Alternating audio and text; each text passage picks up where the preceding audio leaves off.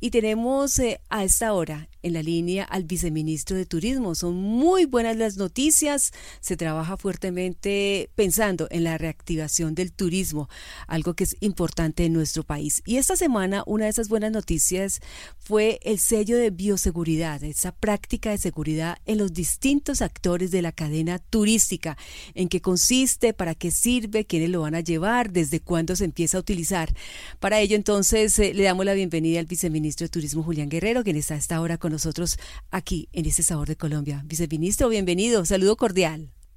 Bueno, pues muy buenos días, muchas gracias por la invitación. Y sí, efectivamente, hay la buena noticia del anuncio de la creación por parte del Ministerio con el apoyo de ProColombia e Icontec de un sello de bioseguridad turística.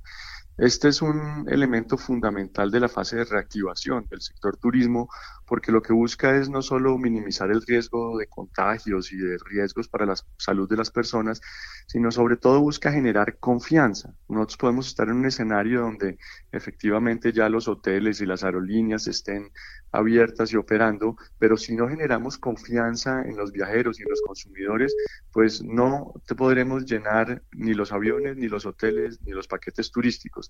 Lo importante además de esto eh, es que tiene una característica y es que es voluntario. Lo que es obligatorio es cumplir con los protocolos de bioseguridad expedidos por el Ministerio de Salud. Y ahí hemos trabajado muy de la mano, además de la resolución 666 que ya salió expedida, hemos trabajado de la mano de los diferentes gremios de restaurantes, de bares, de hotelería, etcétera, en el desarrollo de esos protocolos que serán expedidos por el Ministerio de Salud. Pero la certificación es enteramente voluntaria. Y la mejor noticia es que por primera vez la Organización Mundial del Turismo, el ente rector de Naciones Unidas, pues le da un respaldo tan importante a esta iniciativa de Colombia. ¿A partir de cuándo entonces eh, las personas de, de, manera voluntaria, como lo dice usted, eh, podrán adquirirlo? Pues ya pueden empezar a aplicar. Hemos creado una plataforma en la página web del ministerio que se llama bioseguridad.minsit.gov.co, donde la gente podrá empezar a inscribirse para hacer las, las solicitudes de, de, certificación y de los procesos de evaluación que corresponden. Sí, viceministro, lo hemos visto también, pues lógicamente trabajando muchísimo en redes, eh, promocionando entonces, o están, o preparándose, o preparando a todo el país también para cuando se reactive el turismo. Hay algo que me llamó muchísimo la atención y fue el lanzamiento de la iniciativa Destinos Competitivos Sostenibles. Y esta palabra, pues me parece que se ha venido utilizando en los últimos meses y en los últimos días con mayor fuerza. ¿De qué se trata esta, esta iniciativa, Destinos Competitivos Sostenibles? Bueno, pues la verdad es que aquí lo que queremos hacer es una apuesta muy fuerte por la sostenibilidad. Si esto era importante antes de la pandemia, cobra aún mayor relevancia va a haber un cambio en el paradigma a nivel mundial en lo que tiene que ver con los viajes y el turismo. Nosotros no vamos a volver a una situación idéntica a la que teníamos, digamos, el año pasado, ni en el mundo ni en Colombia. Y una de esas tendencias marcadísimas es el tema de la sostenibilidad. Va a haber una mayor conciencia sobre el tema de la conservación del medio ambiente, del patrimonio. Y por eso estamos trabajando en el desarrollo de una política de turismo sostenible de Colombia. El turismo, eh, como cualquier otra actividad humana, pues tiene un impacto que puede ser negativo o positivo, pero tenemos que buscar que en el caso del turismo el impacto sea pues mayoritariamente positivo. Ahí estamos trabajando en esta política de turismo sostenible que tiene siete líneas de acción fundamental. La primera de ellas, los temas que tienen que ver con el cambio climático. El turismo contribuye aproximadamente entre el 5 y el 8% del calentamiento global, pero las buenas prácticas sostenibles en este tema pueden reducir esas emisiones de, de gases de carbono. El segundo tema es la utilización de energías renovables no convencionales. Colombia tiene un porcentaje importante de su energía en este tipo de, energías renovables, pero es necesario fortalecerlo y aplicarlo, digamos, de manera más intensa en el sector del turismo.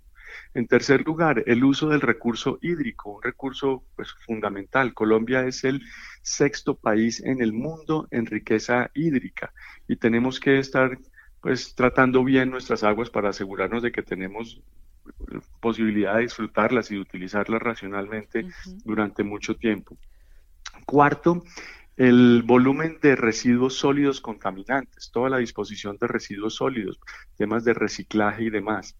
Quinto tema, el descargue de aguas residuales no tratadas. Apenas el 5% de las aguas residuales en el mundo reciben algún tipo de tratamiento antes de ser vertidas a los ríos o a los mares. Aquí también hay la posibilidad de desarrollar prácticas sostenibles. Sexto, eh, temas de la conservación de la biodiversidad. Colombia se precia de ser uno de los 17 países megadiversos del mundo y tenemos que conservar esa biodiversidad porque, entre otras razones, es el motivo para que muchos viajeros tengan interés en visitar al país. Y finalmente, un tema de planificación y gobernanza turística que tiene que ver con el involucramiento de las entidades territoriales, gobernaciones, alcaldías, para que hagan su planificación y su desarrollo turístico de manera ordenada, responsable y enfocada a la conservación del medio ambiente. Quiero saber por qué se empezaron o por qué se pensó en los departamentos que se escogieron, Quindío, Casanare, Magdalena, Putumayo, Huila, Guaviare, Boyacá y La Guajira. ¿Qué pasa con esos departamentos? Digamos que estos lo que hacen es parte de un proyecto apoyado por la cooperación suiza.